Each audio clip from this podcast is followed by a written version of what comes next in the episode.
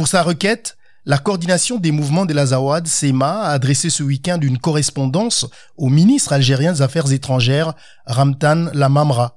Son président Al-Gabas Ag Antala y justifie l'urgence de la convocation d'une telle réunion par le besoin d'un examen décisif de la viabilité de l'accord signé en 2015.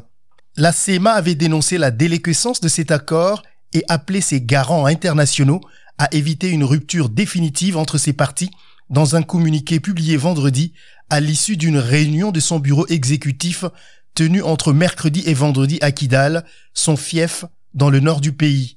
Au lieu d'indépendance, l'accord que les rebelles ont signé en 2015 avec des groupes armés pro-gouvernementaux et l'État malien prévoit plus d'autonomie locale et l'intégration des combattants dans une armée dite reconstituée sous l'autorité de l'État. Son application reste fragmentaire.